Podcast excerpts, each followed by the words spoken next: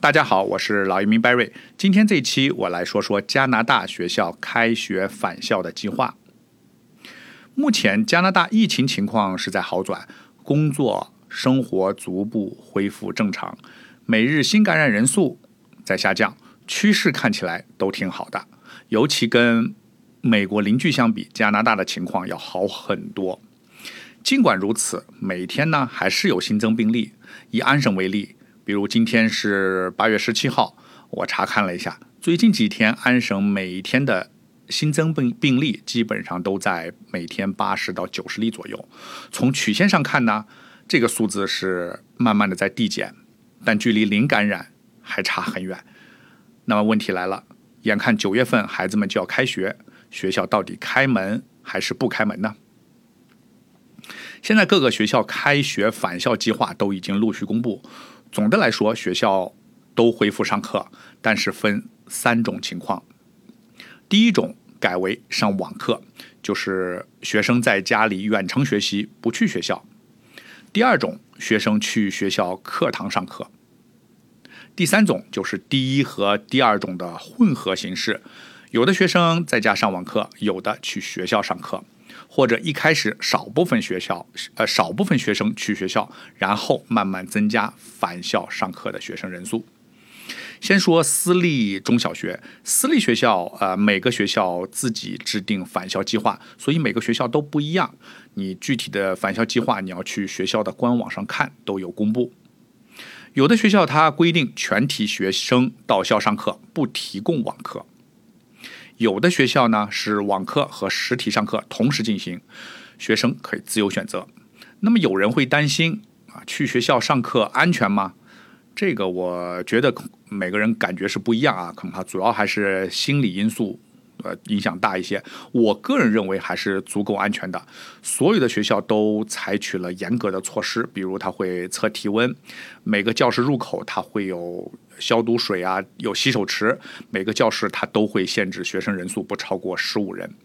啊，所有的学生都要求学生和学生之间、老师和学生之间保持两米以上的安全距离，室内要求戴口罩等等。啊，另外，他即使是学生返校上课，学校都会严格监测、监视所有的活动。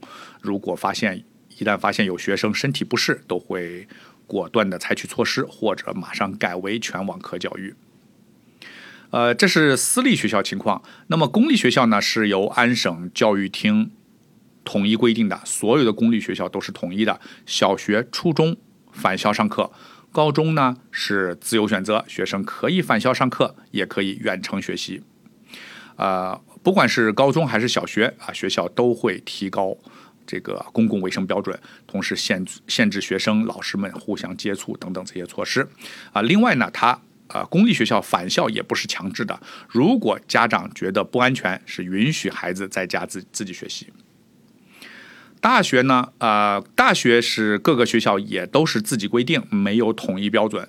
以多伦多大学为例，各个系的要求也不完全一样啊。如果是新生上大课，那么多数改为网课；如果是小班课要去实验室那种，那就要看教授的安排，有可能在学校上课。啊，滑铁卢大学基本上开学第一学期全部都改为网上教学了。国际学生，国际学生面临的问题要更多一些。如果你已经拿到了签证，那么你尽快联系你的学校或者监护人，看看学校有没有网课。如果有网课，有些学校它是允许学生在家里上网课的。